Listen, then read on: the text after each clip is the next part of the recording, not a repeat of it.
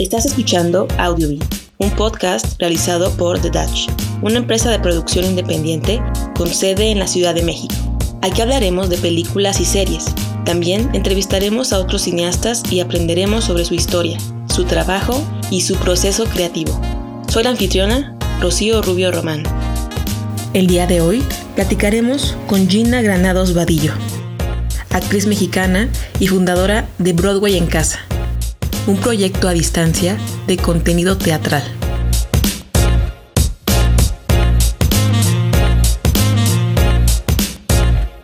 Todo comenzó cuando empezaron a cerrar los teatros en México. Eh, primero habíamos visto que había sucedido en Broadway y yo siempre he sido muy fan de, del teatro, sobre todo del teatro musical.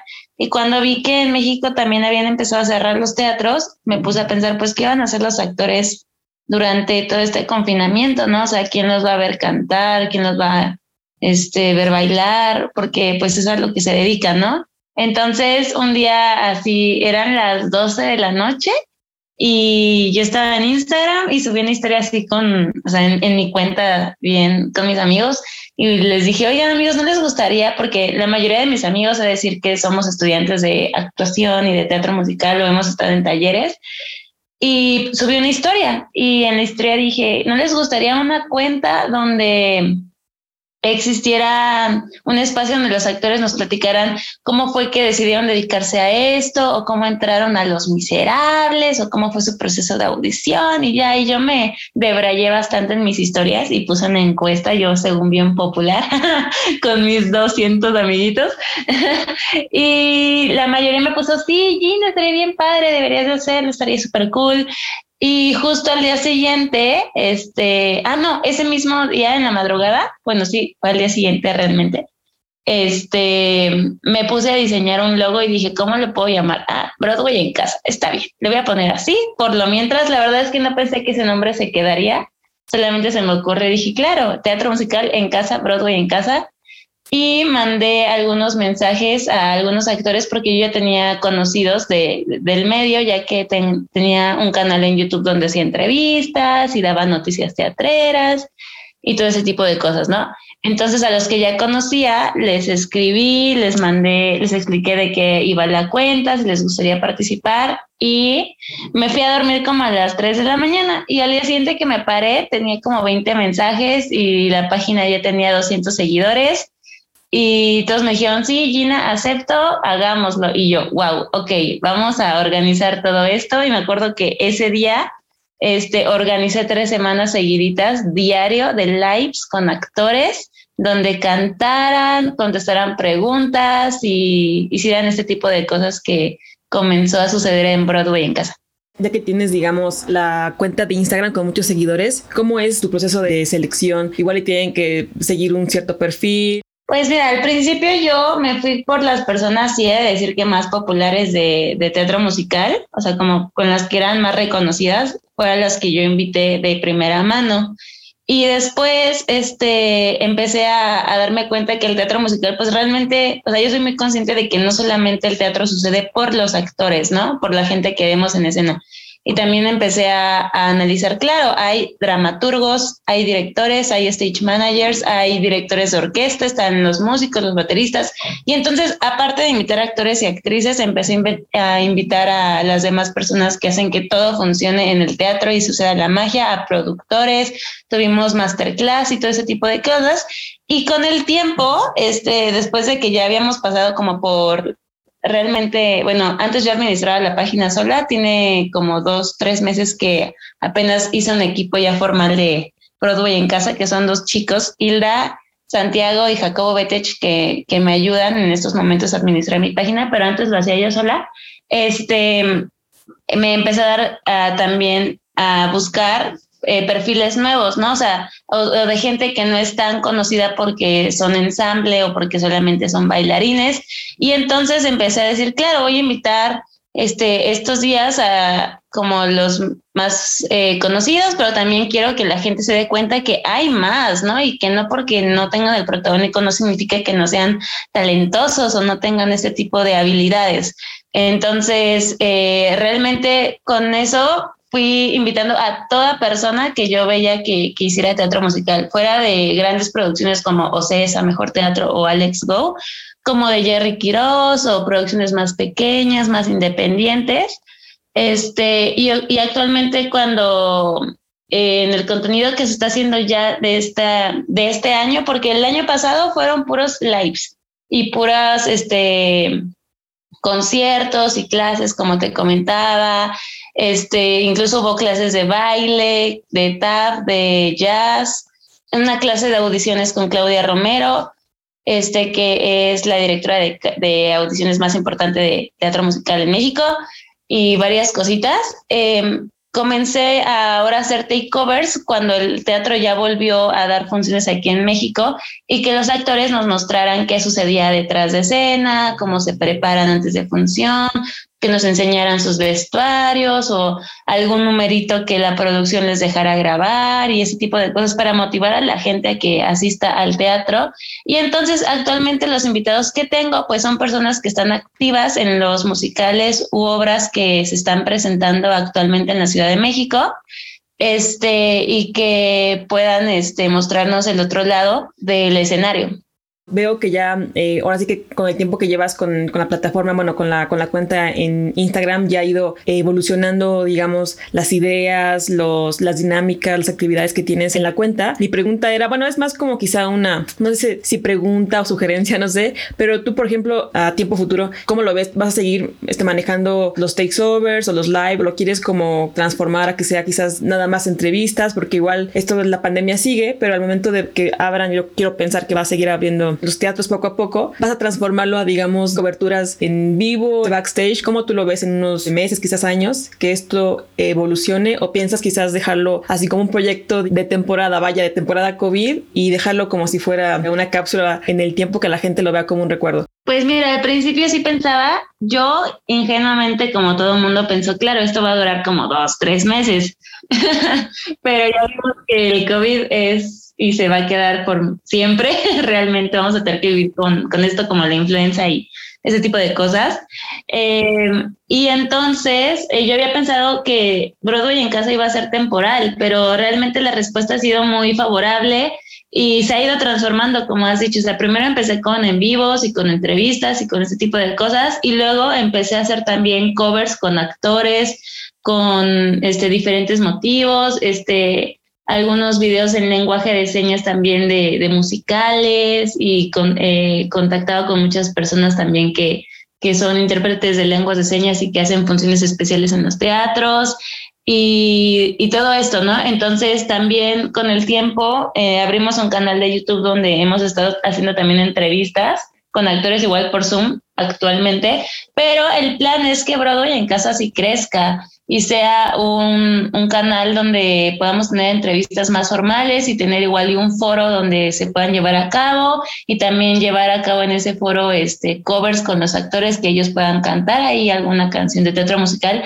Hay una página que a mí me gusta mucho de Nueva York que se llama broadway.com y a mí me gustaría que en México existiera eso y que eso fuera Broadway en casa. No, es un espacio donde justo los actores van y tienen una plática y hacen actividades con los eh, hosts y también cantan. Entonces, realmente mi, mi, interés iba más por allá para que crezca Broadway en casa y siga siendo este medio de difusión cultural que se está eh, ya posicionando, porque realmente la respuesta ha sido muy buena. Incluso producciones nos han mandado boletos para que sortemos, este, regalitos como tazas o playbills y cositas así.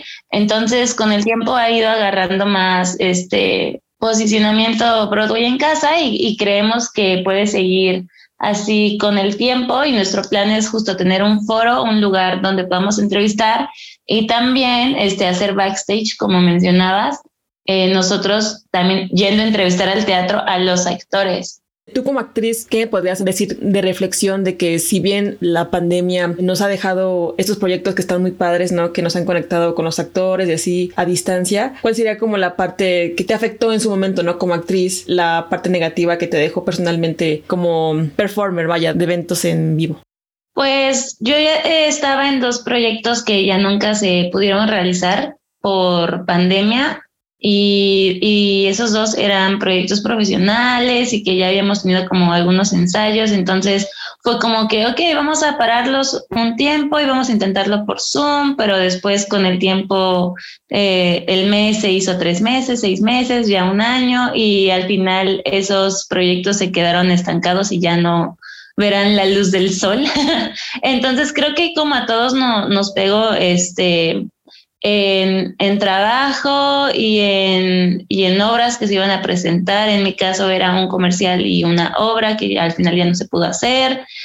Este, y varias cositas que quedaron como ahí sueltas. Y creo que, que la pandemia fue un poco dura, sobre todo en el aspecto de, de salud y, y de pérdidas, pero también siento que la pandemia vino a, a sentarnos a todos y a ponernos en perspectiva de qué estábamos haciendo, porque a veces vamos corriendo por la vida y no nos detenemos a, pensar las cosas o a voltear o, o, a disfrutar las cosas que tenemos en este momento, ¿no? Y siempre estamos buscando como, oh, quiero esto y quiero aquello y quiero acá, pero nos damos cuenta a veces que qué es lo que tenemos actualmente y creo que eso fue algo que yo aprendí mucho en esta pandemia y también aprendí a sacar ese lado creativo que, que, tenía, porque realmente el haber hecho Broadway en casa creo que fue una idea bastante espontánea y, no solamente pasó en México, o sea, se hicieron muchas de estas páginas en varios países. En España, por ejemplo, se hizo uh, el musical en tu casa, algo así se llamaba también, y en en Brasil se hizo cena musical y, varias páginas con el mismo concepto de invitar actores y que hicieran escenas o que cantaran o que hicieran lives. Y creo que al final de cuentas, este, los que nos dedicamos a esto, tuvimos mucho tiempo de, de aprender a reaprender cosas que habíamos estado haciendo y también como a sacar ese lado, te digo, como más creativo, porque muchos nos pusimos a hacer covers en, en pandemias. En mi casa yo me puse un buen de videos y un buen de colaboraciones, aparte de Broadway en casa, de manera personal yo en mi canal de YouTube empecé a invitar como a varias personas a que cantaran conmigo y adapté canciones de musicales que no existían en español y que no eran tan conocidas y, empecé a hacer este tipo de cosas y de repente era como que me juntaba con algunos amigos y les decía, no quieren hacer una lectura de libreto este, para pues ir jugando y ese tipo de cositas. Entonces realmente creo que, que eso fue lo que, lo que nos trajo la pandemia, sentarnos un momento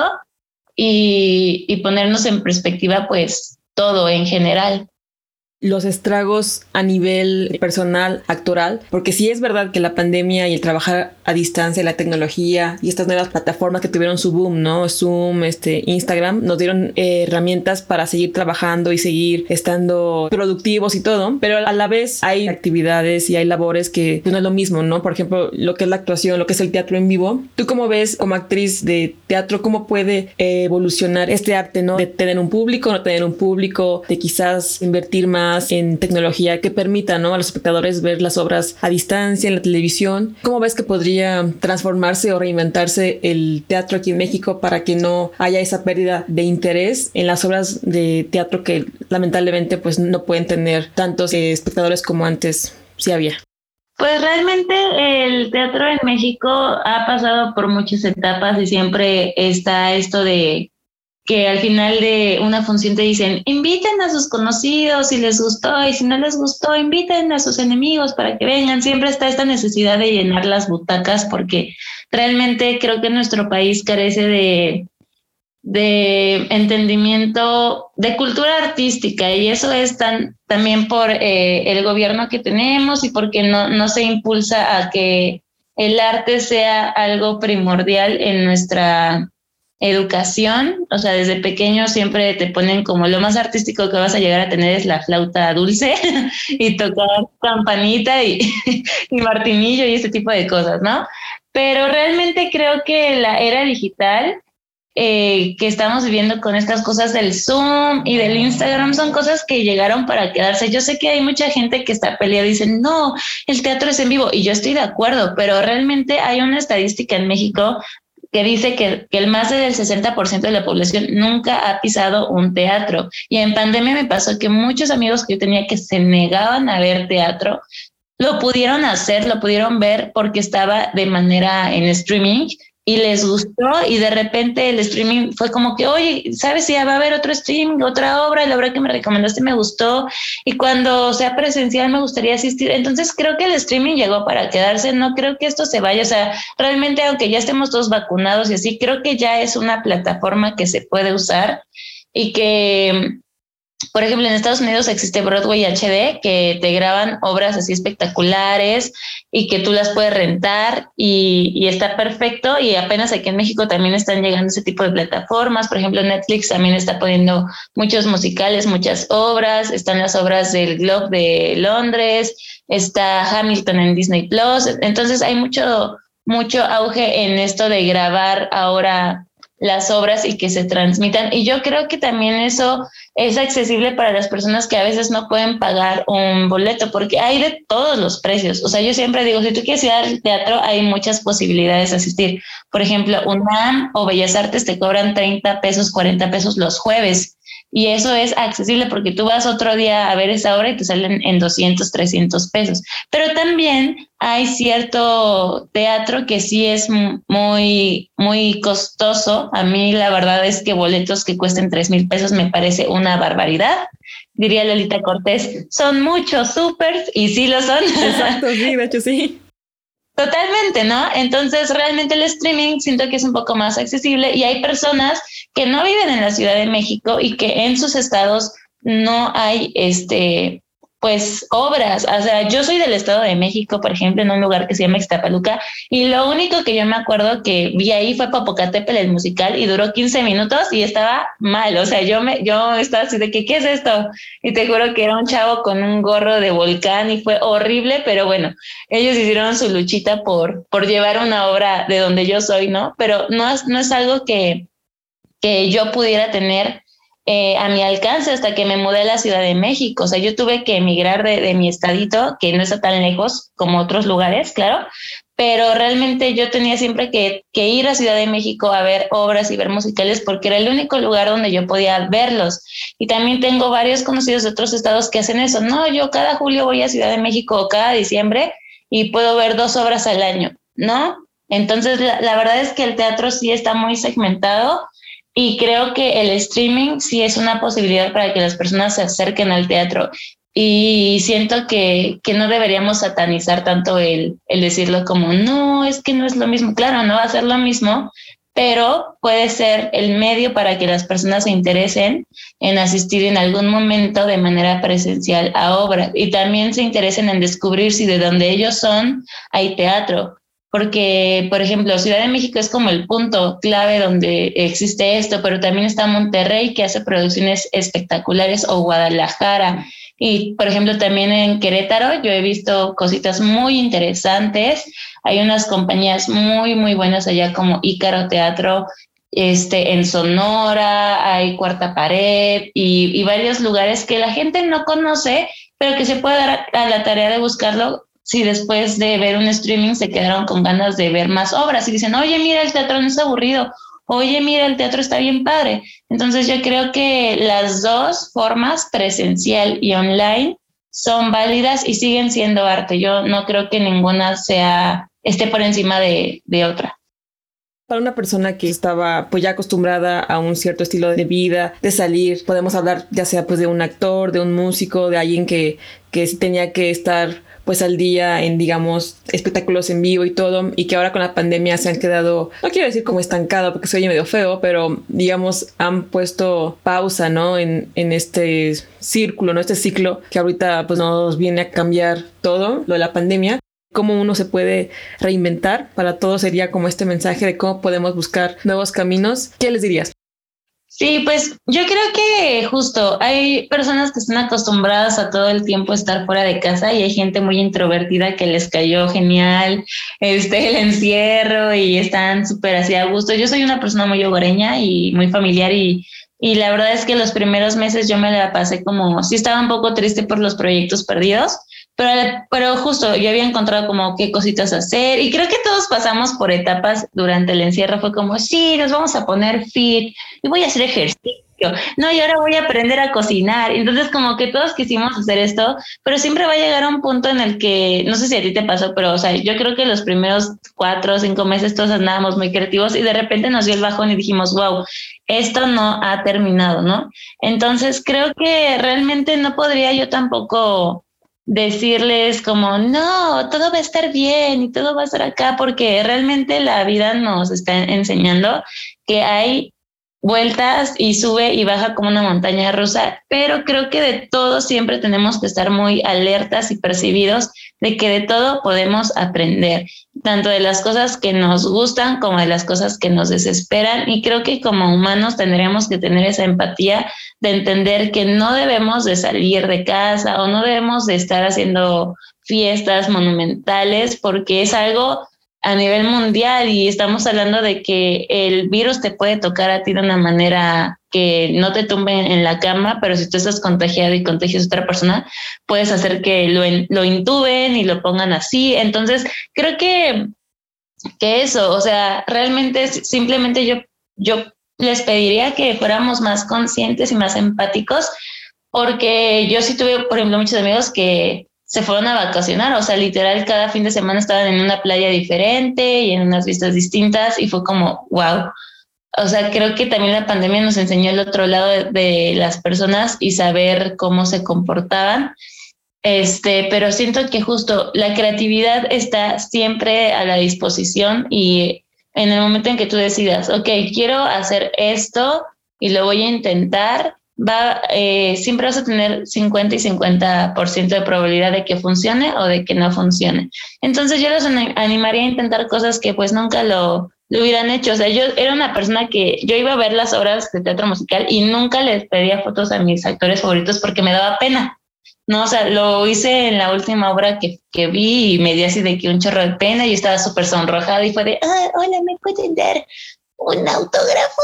Y ahora, de repente, en la pandemia, o sea, siempre he sido como muy extrovertida, pero en la pandemia pude este, desenvolverme más y de repente ya me veía yo entrevistando a mis actores favoritos y hablando como si no hubiera un mañana y así súper prendida, así de que, hola, ¿cómo estás? ¿Cómo te ha ido? Y entonces me quité como ese miedo y ese, ese juicio que yo tenía de, ay, ¿y si, y si me veo muy intensa? O, ay, ¿y si hago esto y no puedo ver, ¿no? Entonces también aprendí a cocinar y de repente mi arroz me queda como un engrudo, pero ya digo, ah, ya quedó menos engrudo que ayer, me voy a hacer otra piñata con este arroz, todo mal. Entonces, yo les motivaría a que intentaran cosas que, que no han intentado o que no se han animado, o sea, yo he visto incluso gente mayor que de repente decía, ay, siempre quise aprender a bailar y ahora estoy tomando clases en línea y ya aprendí. Y es como, wow, ¿no? O sea, justo, siento que hay muchas cosas eh, que podemos hacer en casita y que también podemos, no les digo que no salgan porque claro, podemos ya empezar a salir con cuidado y con todas las precauciones y pueden irse a un parque y de repente decir, ay, soy pésimo dibujando, pero hoy voy a intentar dibujar un árbol, aunque me quede como niño de kinder de tres años, no pasa nada, o sea, siempre pónganse eh, metas que cumplir y, y, si funcionan o no funcionan, eh, no te quedaste con las ganas. Entonces yo les diría que, que la frustración no estamos exentos de tenerla, pero es mejor haberlo intentado que habernos quedado con las ganas. Así que intenten cosas nuevas, anímense y, y, valoremos el tiempo que tenemos, porque a veces tenemos 24 horas y gastamos el tiempo en vez de invertirlo en otras cosas y lo que nunca va a volver en nuestra vida es el tiempo. O sea, las horas de ayer ya nunca las voy a volver a recuperar. Así que lo que no hice ayer ya no lo hice otro día, ¿no? O sea, o, tal vez si lo hice, alenté mi proceso o alenté algo que pude haber avanzado. Así que yo los motivo a que inviertan su tiempo en cosas que les guste o en cosas que pueden descubrir y que no sabían que les gustaba. Así que jueguen, sean niños, nunca hay que dejar de ser niños y, y de ver la vida como una oportunidad de aprender cosas nuevas.